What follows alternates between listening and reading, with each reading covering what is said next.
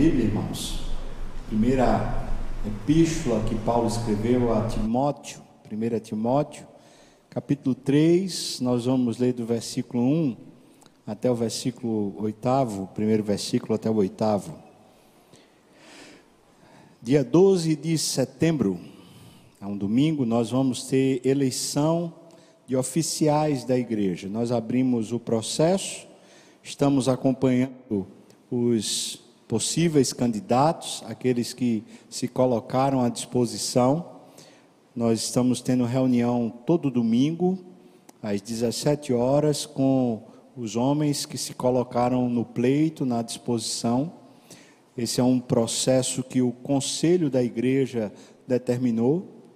É, próxima reunião do conselho, todos os nomes passarão pelo conselho para uma avaliação ainda mais meticulosa e então serão aprovados oficialmente como candidatos. É, hoje à tarde a gente vai ter uma reunião com as senhoras, as esposas desses possíveis candidatos, né? Eu vou pedir até a elas a compreensão, porque hoje à tarde, se Deus permitir, o meu filho mais novo vai estar fazendo a profissão de fé dele também. Então, vai ser logo no começo do culto. Vou pedir para mexer um pouquinho na liturgia para isso, porque aí eu participo aqui da profissão de fé dele e depois então vou para lá me encontrar com essas senhoras para a gente conversar um pouquinho sobre o que é esse ofício que o marido está se engajando, está se comprometendo, tá bom?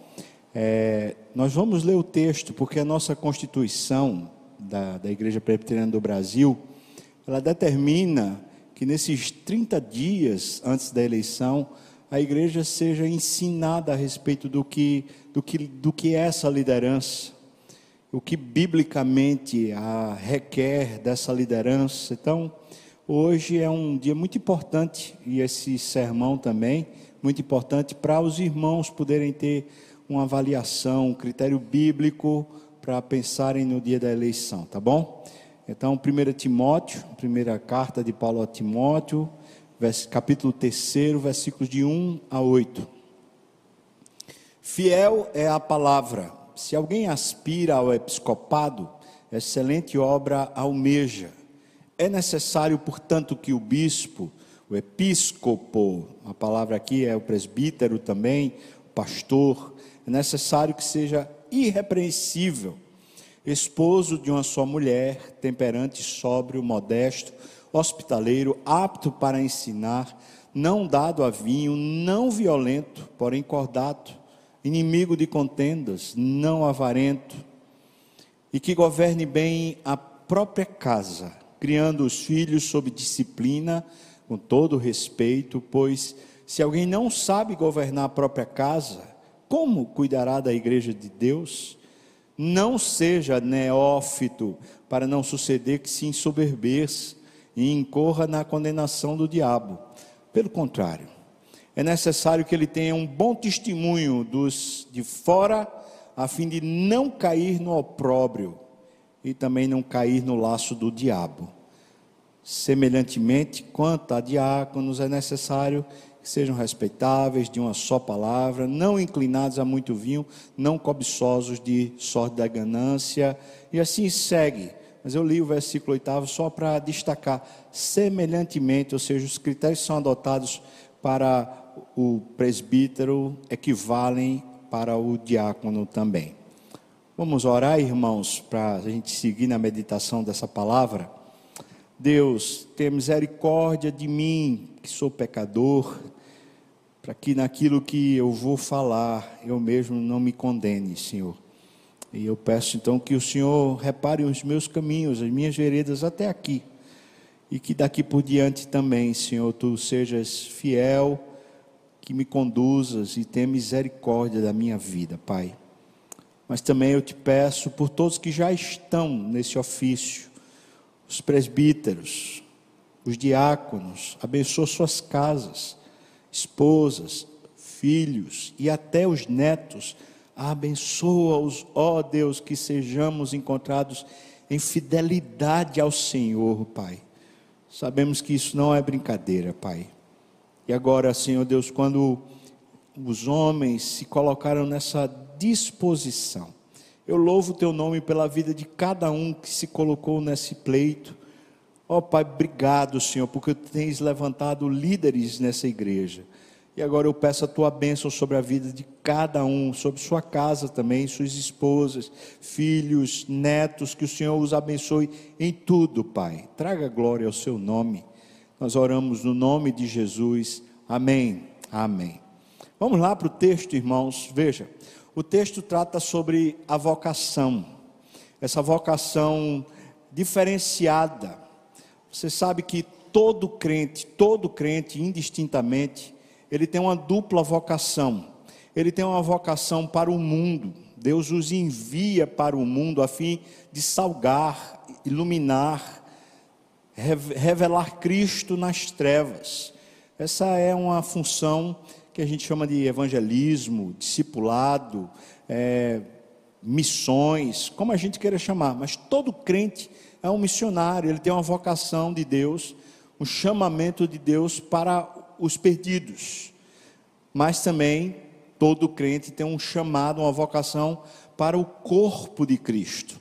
É uma dupla vocação, é para fora e também para dentro. Para dentro, essa vocação é para o serviço, é para o ministério. O Senhor foi quem estabeleceu isso.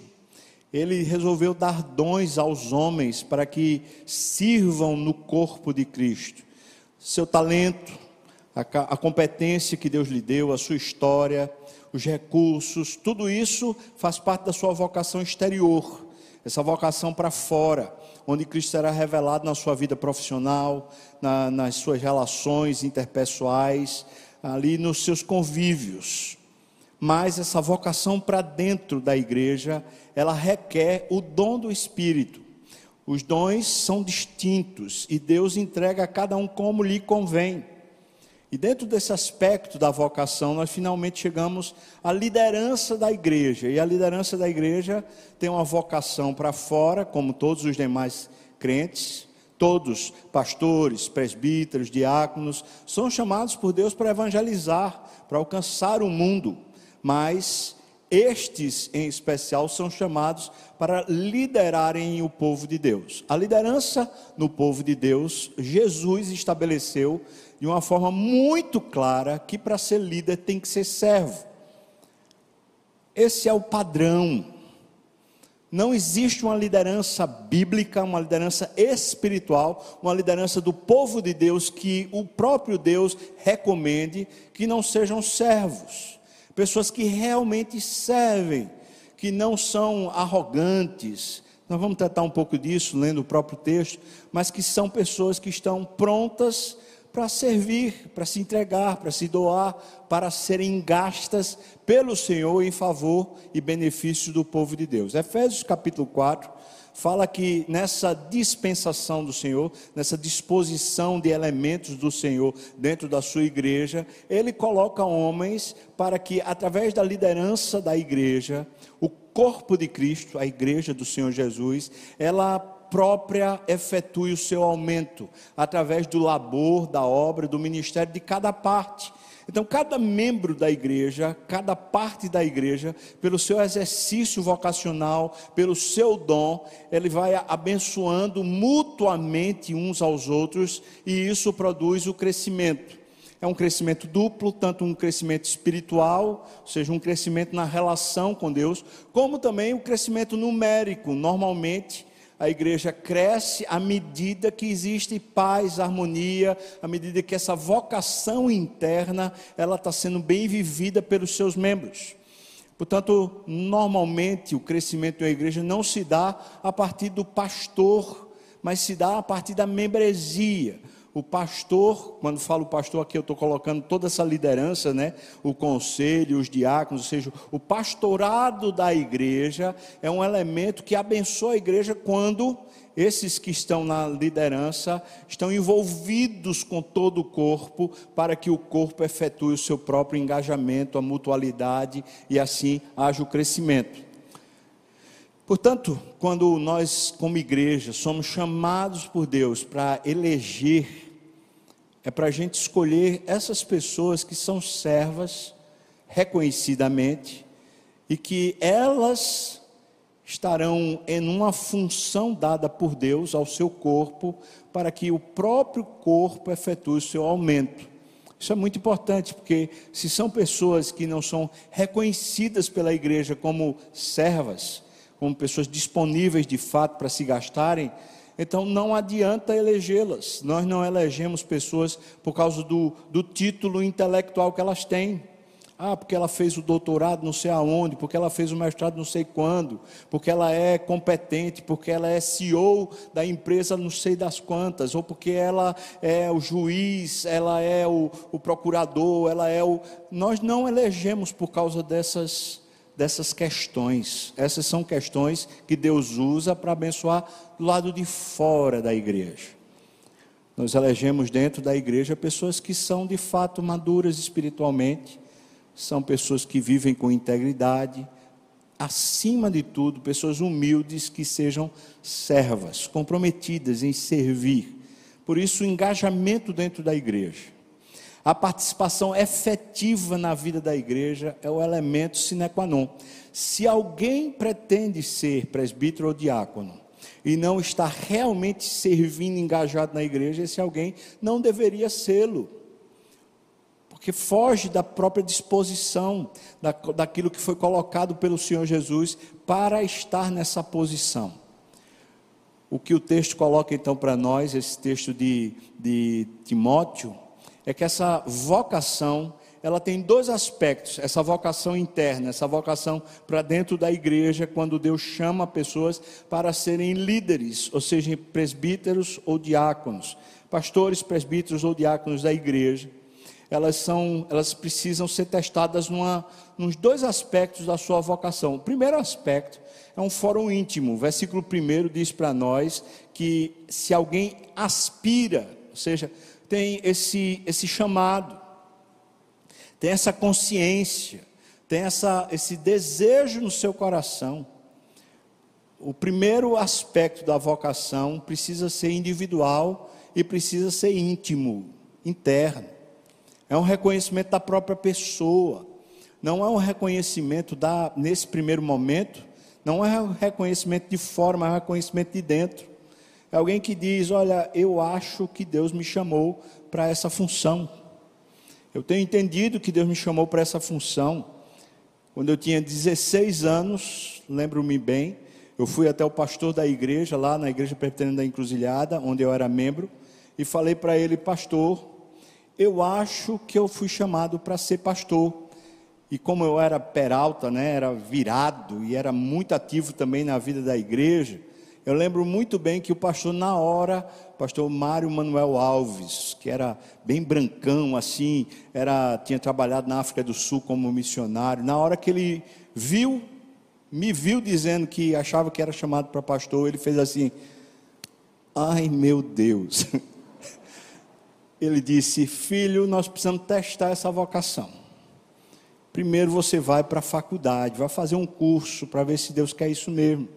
E eu fui para a faculdade antes de ir para o seminário. E houve vários testes nesse processo, mas aquilo era uma, uma questão interna. Aqueles que Deus chamou, eles sabem, essa é uma voz do Espírito, é uma voz que a pessoa não recusa. E a igreja precisa ter uma consciência a respeito disso. Essa, esse, esse elemento interno é irresistível. A pessoa não consegue abandonar. É claro que meus planos, pessoalmente, eram outros. Eu não queria ser pastor, não era da minha vontade pessoal. Eu queria era ser veterinário, eu queria era trabalhar no campo, eu queria era trabalhar com, com gado, com boi, vaca. Era isso que eu queria, mas aí Deus me deu ovelhas dele, né? Eu fui fazer medicina veterinária, mas era irresistível. Por mais que eu tentasse seguir por um outro caminho, sempre a voz do Espírito dizia lá dentro: é para cá, não é para lá, é para cá. E não teve jeito. E a semelhança do que eu estou testemunhando para vocês, Sempre foi assim na vida da igreja, sempre. Aqueles que Deus chamou para serem liderança no corpo, Esse chamado, essa vocação é irresistível. A pessoa não consegue, não consegue dominar, porque é o próprio Espírito. Especialmente se a pessoa for fiel ao Senhor. Quanto mais fiel ao Senhor, quanto mais ela se entrega ao Senhor, muito mais ela responde a essa vocação interna. Então ele diz: se você aspira a isso, esse é sua, seu chamado interno, excelente obra. Você está engajado na melhor coisa que tem na terra. Né? Lembro-me do pastor Rogério, não é? O pastor Rogério lá de Serra Talhada, ainda nessa época que estava para ir para o seminário, também nesse teste de vocação, ele recebeu um convite para poder ganhar muito dinheiro. Tinha uma possibilidade dele começar a ganhar dinheiro para fazer a vida dele, ele era novo. Eu lembro muito bem a resposta que ele deu para, para aquele convite, quando ele disse: Olha, eu não vou. O, o dono da empresa falou assim: Você é louco. Rapaz, o que você com a sua idade está recebendo, raras pessoas conseguem. E aí ele falou assim: Olha, você não vai acreditar, mas eu recebi um convite de uma pessoa muito mais poderosa que você. E eu vou fazer parte de um trabalho que, que ganha muito mais do que aqui, do que o que você tem para me dar. Ele disse: É mesmo? Que empresa é essa? Que patrão é esse? Ele disse: Eu fui chamado por Jesus. Eu vou estar na liderança do povo dele. Não tem coisa melhor. Excelente obra almeja, é o que a palavra de Deus está dizendo para nós. Esse é um chamado. Um fórum interno. E digo a você que a gente é muito testado ao longo dessa vocação a vida toda. A vida toda. E é claro que os testes são como se a gente estivesse sendo botado para fora, empurrado para fora.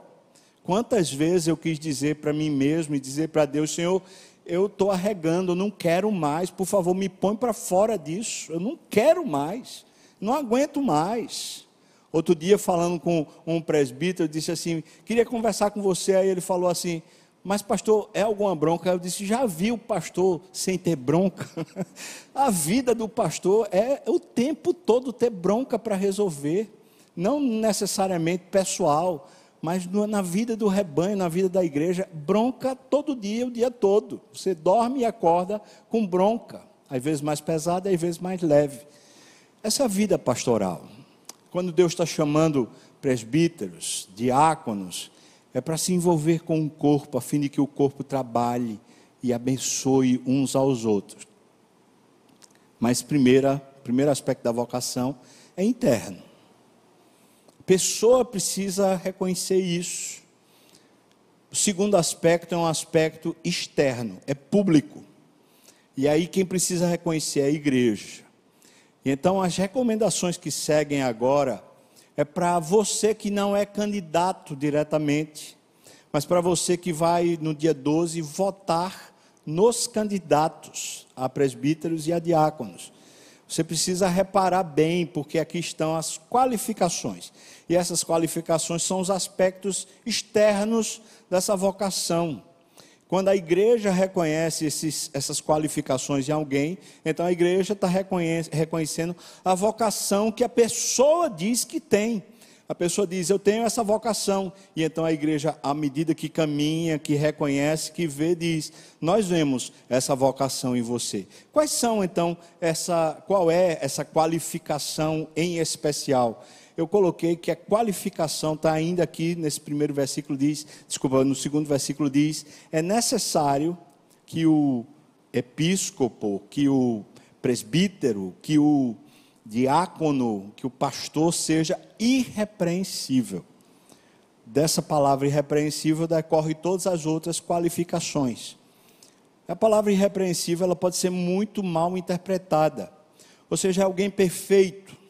Se for isso, então, irmão, estou renunciando aqui agora já. Estou longe de ser perfeito, não tenho a mínima condição olhando para esse aspecto. A palavra não quer dizer alguém que é perfeito, mas quer dizer que é alguém que tem um vínculo com a perfeição, que deseja de todo o coração viver de forma perfeita. E esse alguém é alguém que é corrigível. Não precisa ser repreendido porque se corrige no processo. A repreensão na Bíblia é quando alguém já foi, já se tentou estabelecer uma conexão com o padrão, quando alguém já foi advertido, olha, não é bom isso. Alguém já foi encaminhado na direção certa, mas é uma pessoa cabeça dura, ou uma pessoa talvez arrogante, que não suporta a correção, e quando não suporta a correção, essa pessoa termina rejeitando a própria vocação.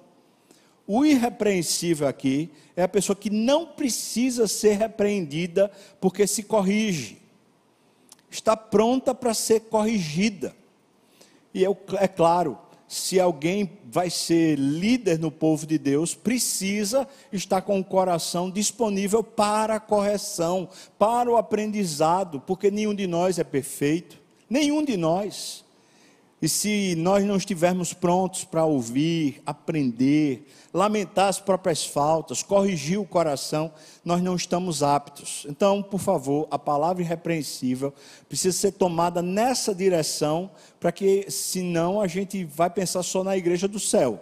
Na igreja do céu, sim, a gente vai ter esse, essa possibilidade de nunca falhar.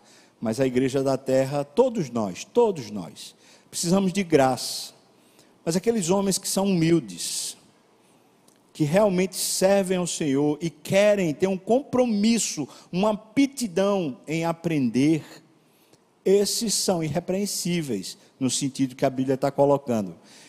Repreensível em que áreas? Então, eu estabeleci algumas áreas a partir do próprio texto. Primeiro aspecto, repreensível quanto à sua vida moral.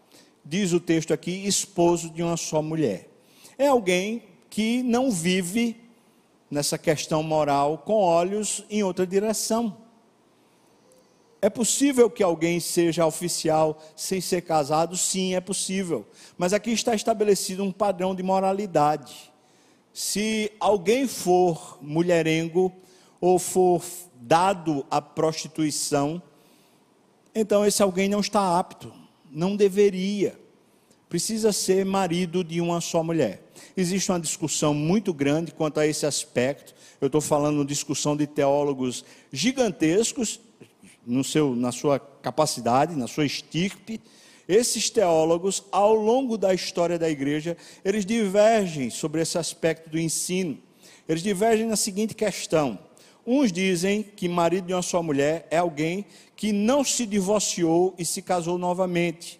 Então, esses determinam que se alguém foi casado e se divorciou e casou novamente, não poderia mais ser oficial da igreja.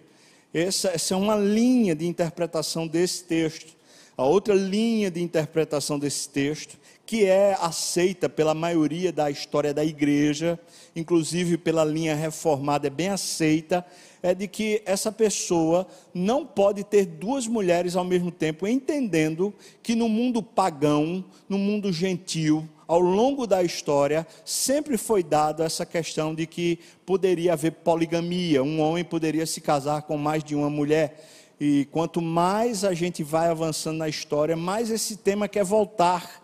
Ou seja, hoje, o que se está tentando ensinar a respeito do amor, o conceito de amor, é essa depravação moral, essa prostituição, quando um homem pode ter talvez duas mulheres, ou pode ter o poliamor a Bíblia está determinando que não pode.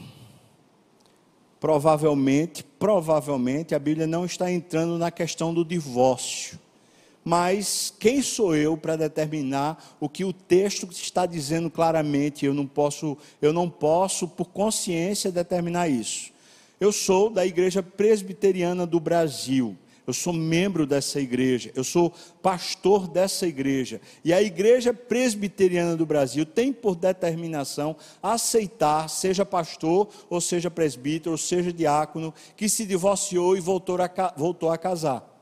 A igreja aceita e entende, portanto, como sendo melhor a interpretação que diz que não pode ter duas mulheres ao mesmo tempo e por estar debaixo dessa liderança e dessa igreja, é assim que eu aceito.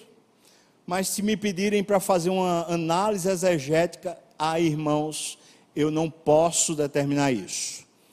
Graças a Deus que eu não preciso responder isso diante de Deus, que eu faço parte de uma igreja, uma instituição, cujos líderes puderam pensar, analisar, determinar e chegaram a essa conclusão. Então, louvado seja Deus que eu posso caminhar com livre consciência dentro dessa determinação. Então, sejam irrepreensíveis a respeito da moral.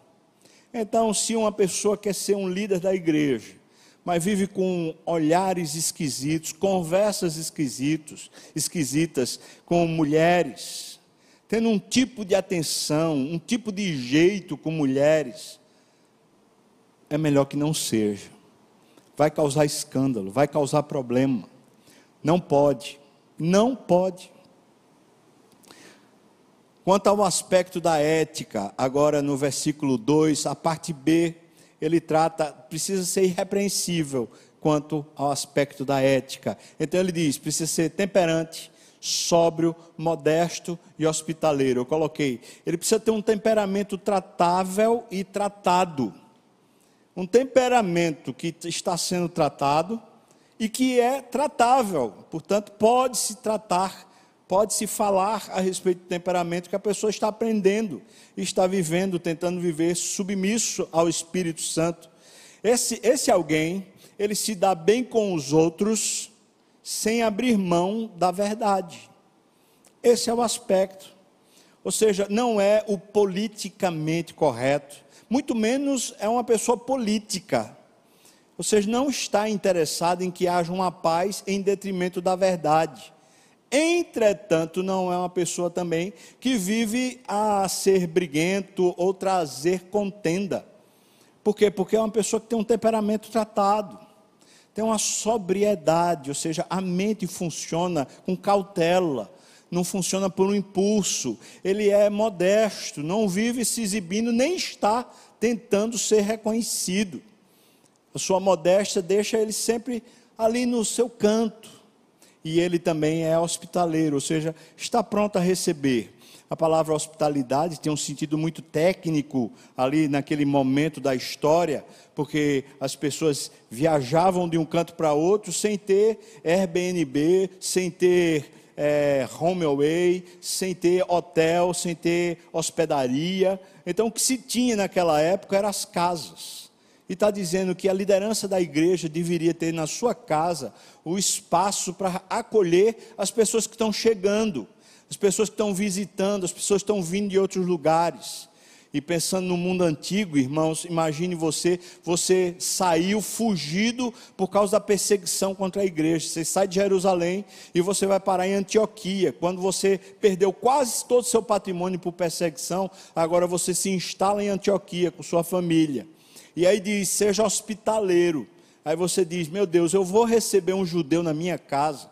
Como é que eu vou fazer isso? Porque se eu receber um judeu, pode ser que ele denuncie a minha fé de novo e eu vou ter que fugir de novo. Ou seja, aquele momento, a pessoa ser hospitaleira era colocar em risco a sua própria estabilidade, colocar em risco a sua própria família. A ideia de ser hospitaleiro na Bíblia é a ideia de você abrir espaço você deixar que as pessoas que não fazem parte ainda do seu convívio, elas comecem a se aproximar, a entrar, a participar. Uma igreja cuja liderança tem, tem essa característica, é uma igreja que é hospitaleira, recebe as pessoas, abraça as pessoas, acolhe as pessoas, traz-as para dentro. Louvado seja Deus. Qual é o resultado então de uma pessoa ser irrepreensível na moral e irrepreensível na ética? Ela está apta para ensinar. Esse é um grande cuidado que a igreja precisa ter. Quando a gente coloca pessoas aqui na frente para ensinar, quando a gente coloca pessoas como professores de escola dominical para ensinar, nós precisamos ter muito cuidado. É por isso que isso é responsabilidade do pastor da igreja. Então, nenhum ministério da igreja está lá, posso chamar quem eu quiser para poder dar uma palavra, porque isso é uma responsabilidade do pastorado da igreja. Sendo assim, a pessoa que está apta moralmente, está apta eticamente, essa pessoa pode se ensinar, porque ela está apta para ensinar. Esse é o resultado. Terceiro, é necessário que seja irrepreensível quanto ao que o governa, que espírito governa essa pessoa. Você lembra de Tiago e João com Jesus, quando estavam em Samaria, passando por Samaria, e de repente eles viram os samaritanos que mandaram expulsar Jesus daquela localidade. Nessa hora, Tiago e João, e João chegaram para Jesus e falaram assim: Ô Senhor, tu queres que nós falemos com Deus para que desça fogo do céu e consuma essas pessoas, mate essas pessoas? O Senhor quer que a gente faça isso? E Jesus respondeu para eles assim: Irmãos, vocês não sabem de que espírito vocês são. Como se Jesus dissesse: Vocês ainda não são governados pelo Espírito Santo, vocês ainda são governados por outras coisas. Outros motivos governam vocês. Pois eu vou dizer que a terceira questão de ser irrepreensível é quanto ao que lhe governa. Veja, diz: não dado ao vinho, não violento, porém cordato, inimigo de contendas, não avarento. É alguém que não é governado por vícios, nem é governado por um temperamento forte, e nem é governado pelo ganho monetário ou ganho de status, status pessoal, que foi uma das coisas que eu fiz uma, uma avaliação, fazendo a pesquisa de novo sobre essas palavras. O Tito, quando fala a respeito disso, ele diz que não tem a sorte da ganância, essa expressão que Tito coloca quando fala de avarento. Ou seja, é alguém que não tem outras intenções na função, não é? Ah, ele não vive para ganhar dinheiro nem para se promover. Ele não tem um hábito de querer ser melhor do que ninguém ou de querer ser reconhecido pelos outros. Não tem esse hábito é alguém que se deixa governar pelo Senhor. E pessoas que são governadas pelo Senhor são pessoas submissas a lideranças, são pessoas submissas à igreja. Pessoas insubmissas, pessoas que são donas do seu próprio nariz, elas não estão aptas para serem líderes na igreja e muito menos serem presbíteros ou serem diáconos. Muito interessante a maneira como a, a igreja funciona, a igreja do Senhor Jesus. Porque a igreja do Senhor Jesus, ela é composta. Deixa eu parar isso aqui. Você sabe que eu boto aqui para poder me orientar no, no horário. Você sabe que a igreja do Senhor Jesus é composta por homens falhos, liderança que é falha. E nós vamos continuar precisando ser corrigidos. Não repreendido, mas corrigido. Você sabe que a liderança da igreja, a igreja presbiteriana, ela é feita a partir de núcleos, de conselhos. Por isso, não existe o diácono, mas, o diácono, mas existe uma junta diaconal, ou seja, um grupo de diáconos para poder se reunir e determinar o procedimento. Não existe o pastor na igreja presbiteriana, mas existe o conselho. O pastor não determina absolutamente nada dentro da igreja, assim como nenhum presbítero determina alguma coisa.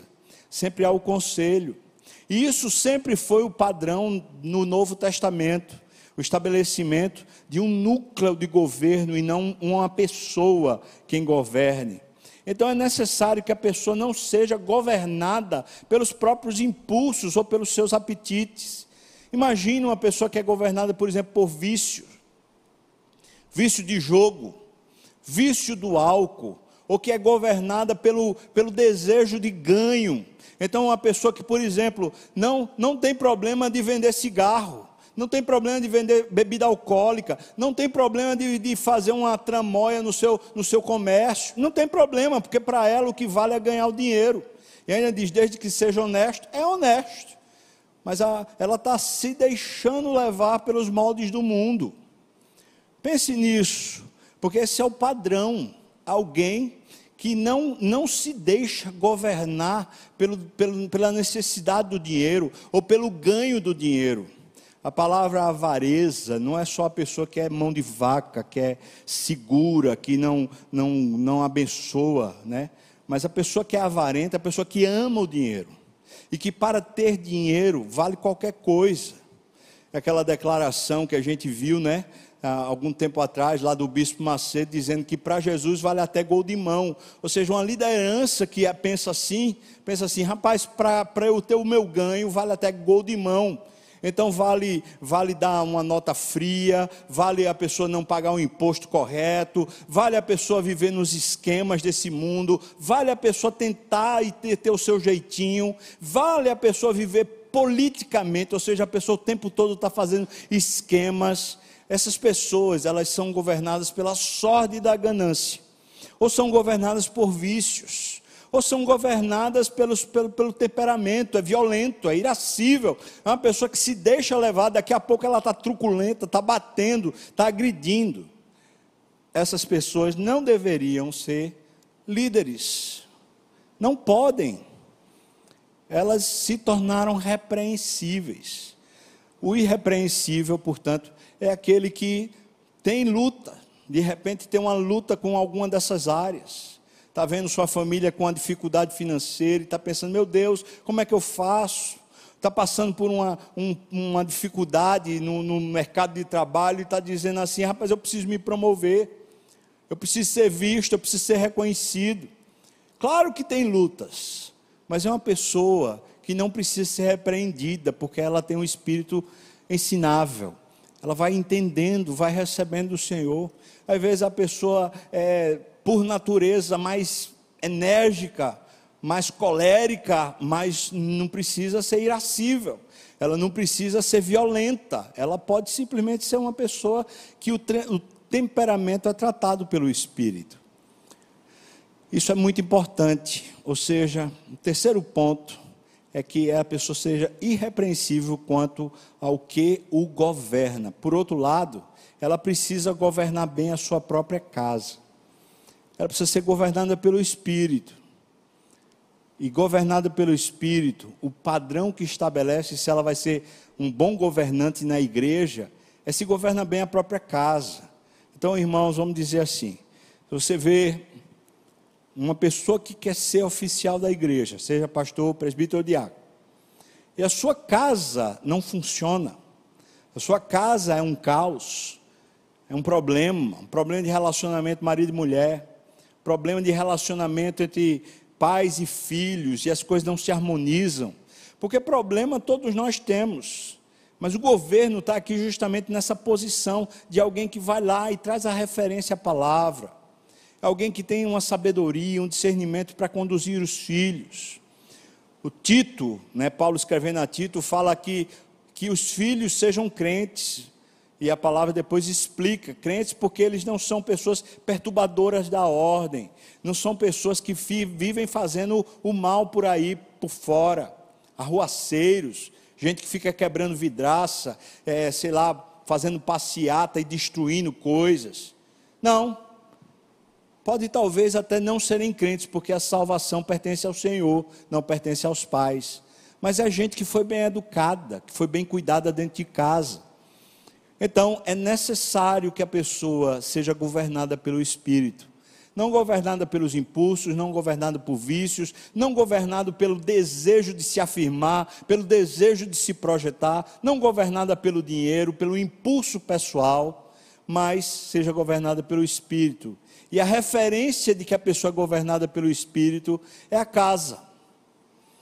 É a casa.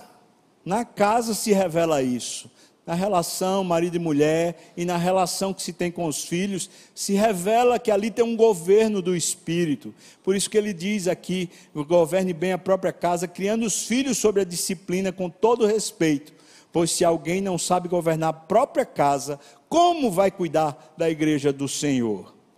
Quarto, irrepreensível quanto à sua maturidade espiritual. Nós, quando fomos salvos, a Bíblia diz que nós nascemos espiritualmente e éramos como crianças, e éramos então bebês, e depois fomos crescendo, e o natural é que a pessoa vá se tornando cada vez mais adulta. Tem pessoas que dentro da igreja passam 10 anos, 15 anos, 20 anos, 30 anos e não amadurecem.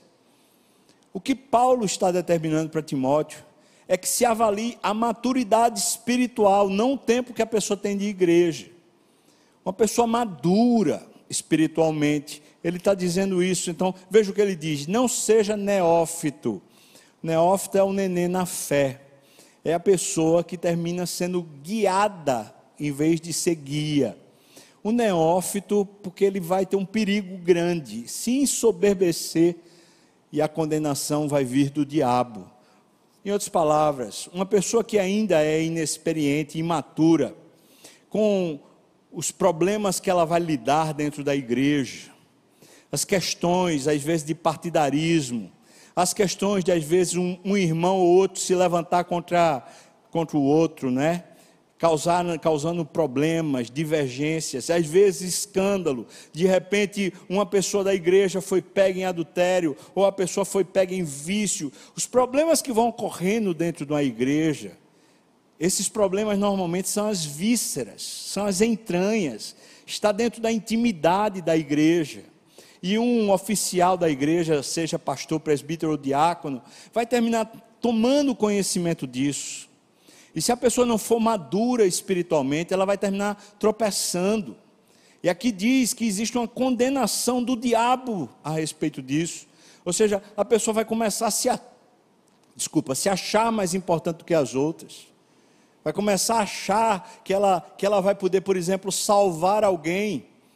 Né? Lembro de gente que adoeceu, por exemplo, alguém que estava acompanhando um casal que estava para se divorciar o casal estava tendo problema e um líder começa a acompanhar aquilo lá, tentando ajudar, tentando abençoar. E daqui a pouco o líder que está tentando ajudar, ele começa a adoecer também. E, e, e adoece no nível de ficar com depressão.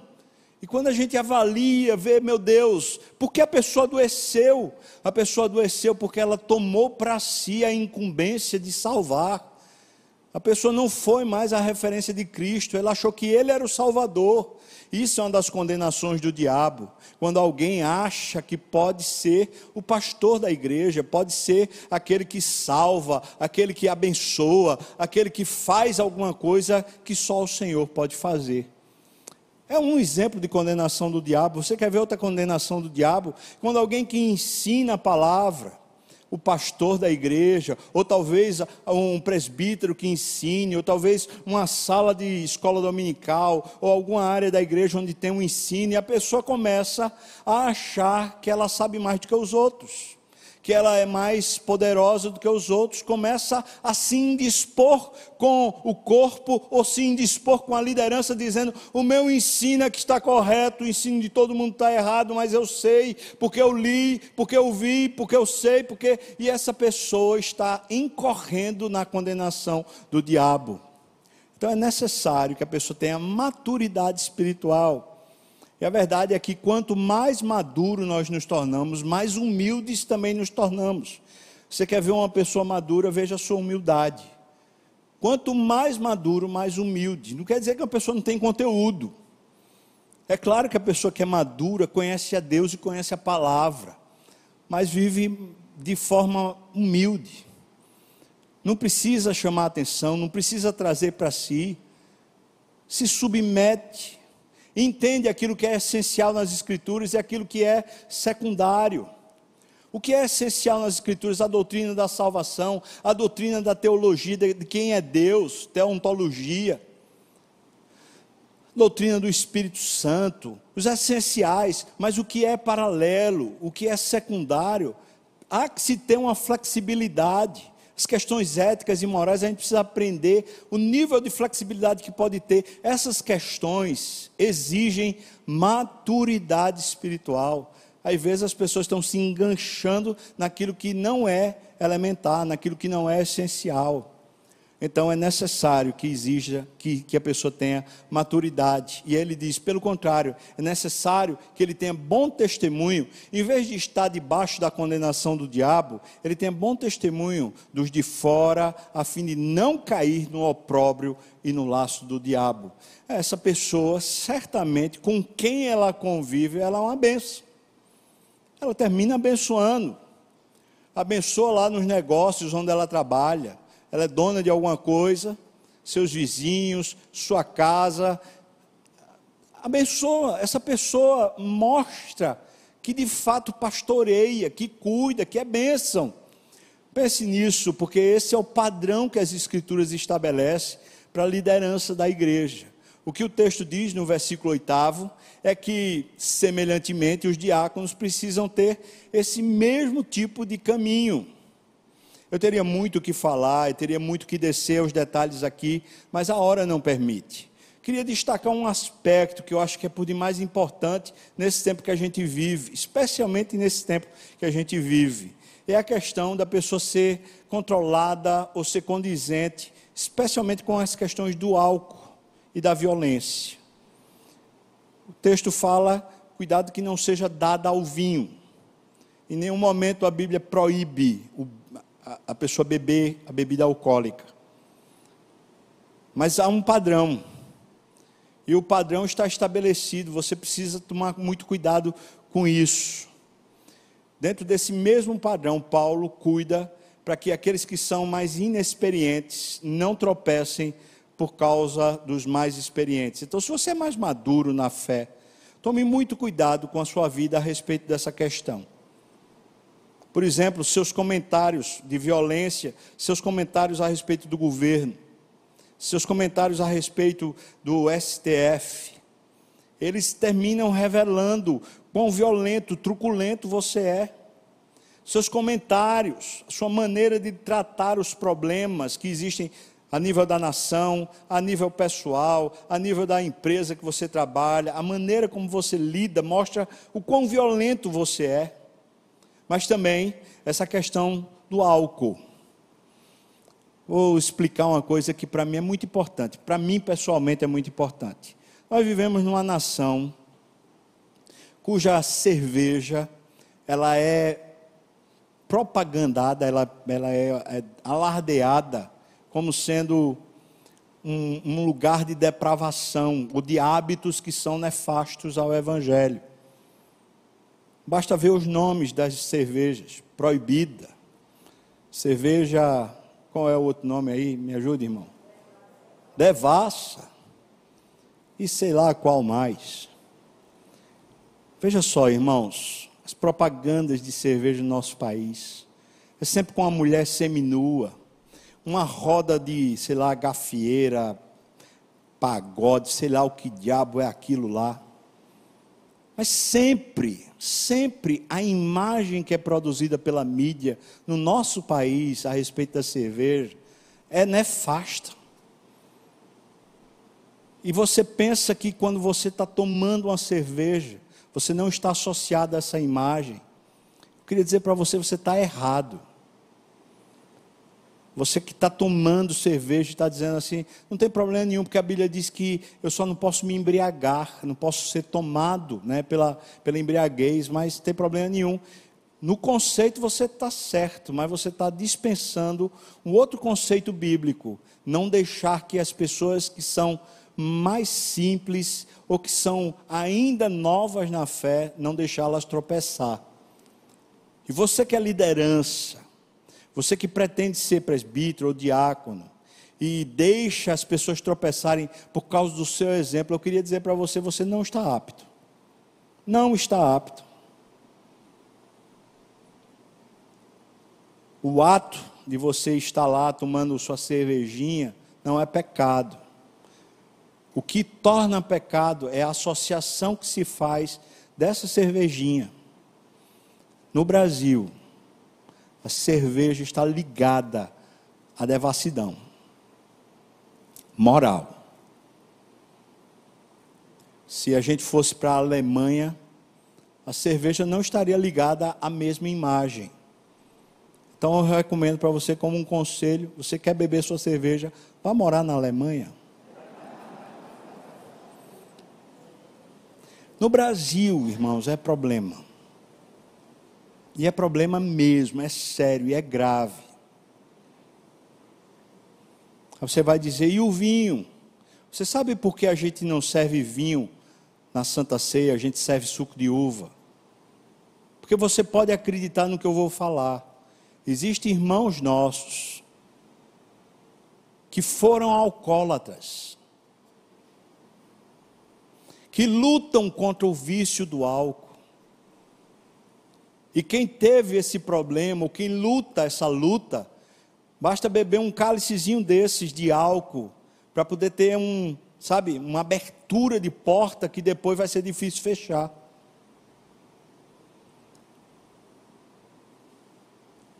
A gente não serve a bebida alcoólica no culto por amor a pessoas como essas, aos mais fracos. Eu queria que você pensasse nisso na próxima festa que você fosse fazer. Quando você for fazer uma festa de casamento, uma festa de aniversário, uma festa de bodas, de comemoração, de, de casamento, seja lá o que for, eu queria que você pensasse nisso. Não há pecado, e eu quero deixar isso muito claro. Não há pecado em se beber uma bebida alcoólica. Mas há pecado quando isso faz as pessoas tropeçarem. E se por causa da nossa conduta a gente está levando as pessoas ao tropeço, irmãos, nós vamos responder por isso. O Senhor Jesus disse com uma palavra muito poderosa.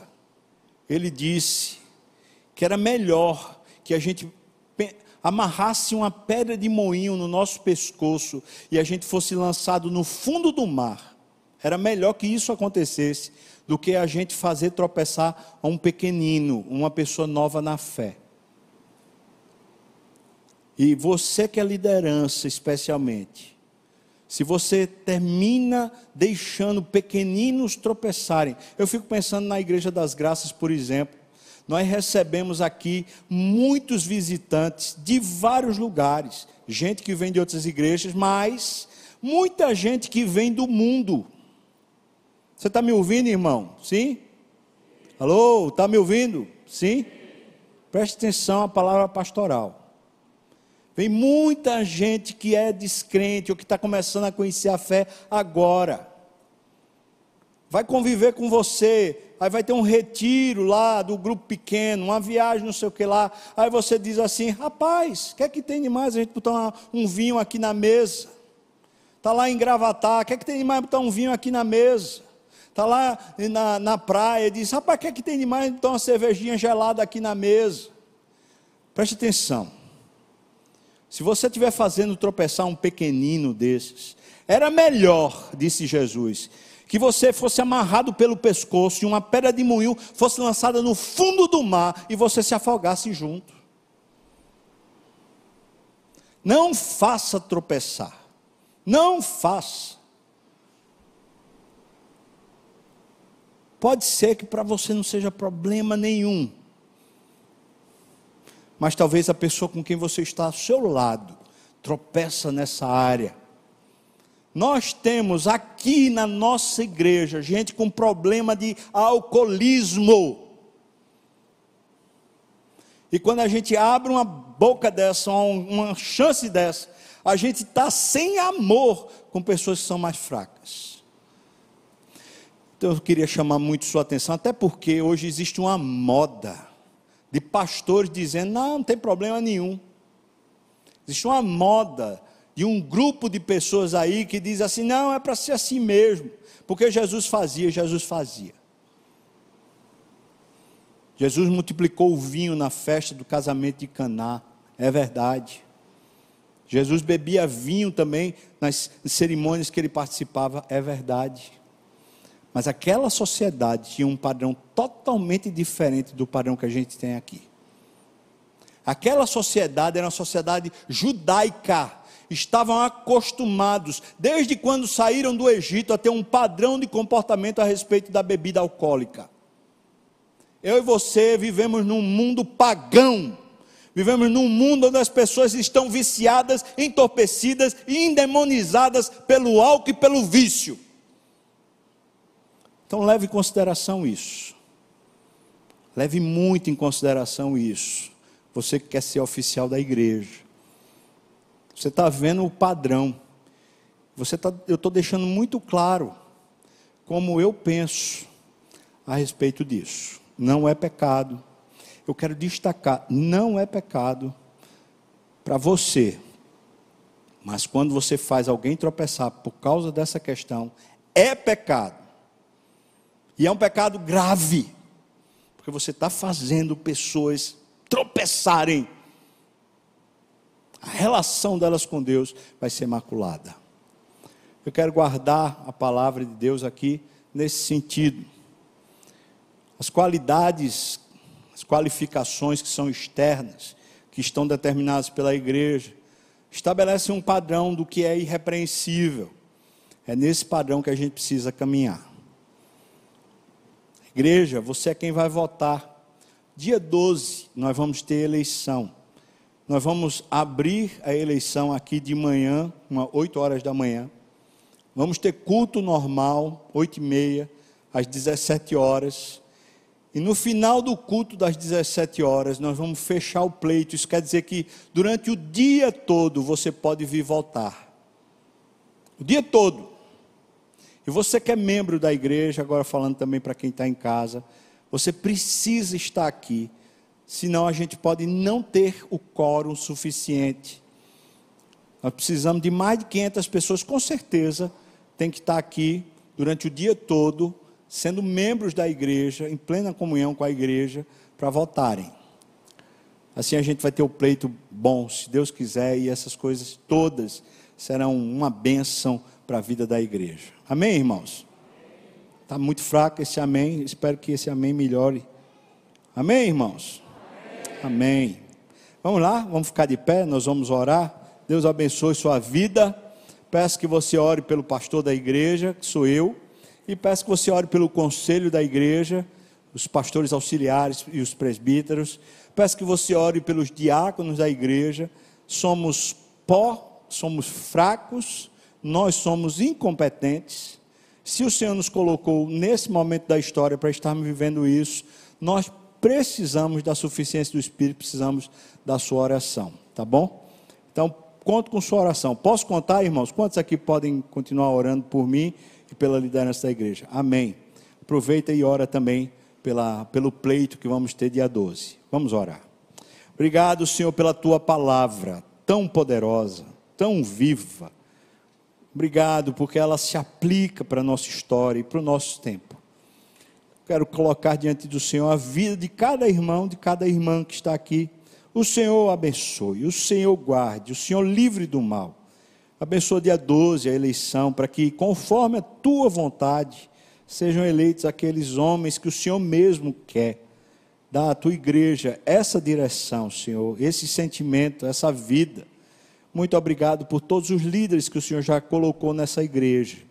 E abençoa cada um, mais uma vez, a sua casa, a sua família. Abençoa, Pai. Nós entregamos a igreja nas tuas mãos, porque nós somos rebanho do teu pastoreio. Nós somos ovelhas de Jesus. Louvado seja o teu nome, nome de Jesus. E que a graça do nosso Senhor e Salvador Jesus Cristo, o amor de Deus, o nosso querido e amado Pai, a comunhão, o consolo, a bênção, o poder e o avivamento do Espírito venha sobre nós, o povo do Senhor, não só aqui e agora, mas até quando o Senhor voltar e nos tomar para si. Aleluia. Amém. Louvado seja o nome do Senhor. Vamos cantar.